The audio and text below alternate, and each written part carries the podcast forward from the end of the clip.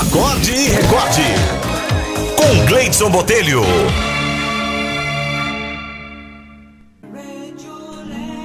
A historinha de hoje é sugestão aqui da doutora Eusébia.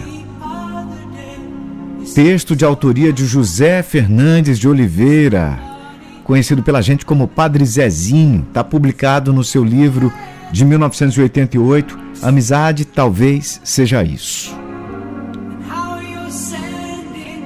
Se eu morrer antes de você, faça-me um favor. Chore o quanto quiser, mas não brigue com Deus por ele haver me levado.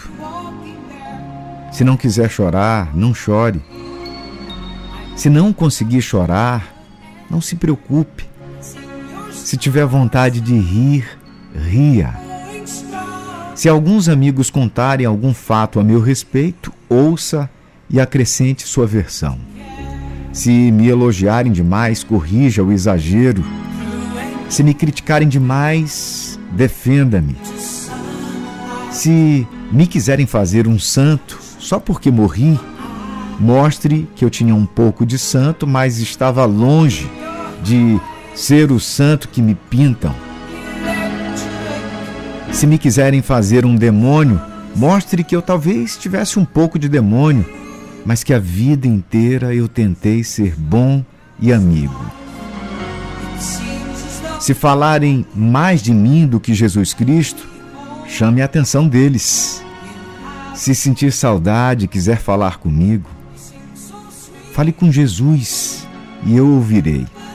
Espero estar com Ele o suficiente para continuar sendo útil a você lá onde estiver. Se tiver vontade de escrever alguma coisa sobre mim, diga apenas uma frase. Foi meu amigo, acreditou em mim e me quis mais perto de Deus.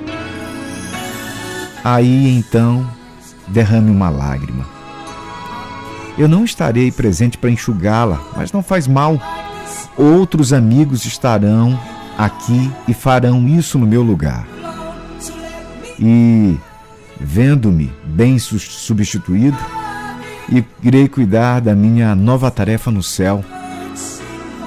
Mas de vez em quando, dê uma espiadinha na direção de Deus.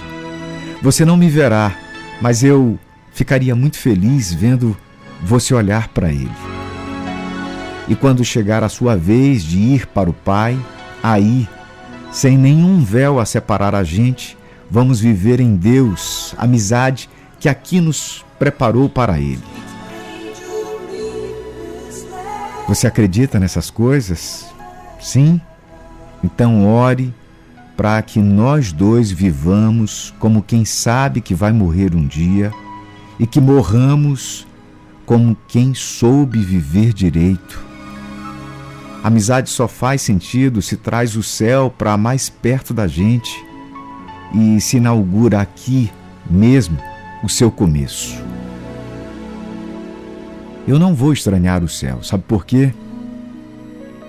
Porque ser seu amigo já é um pedaço dele.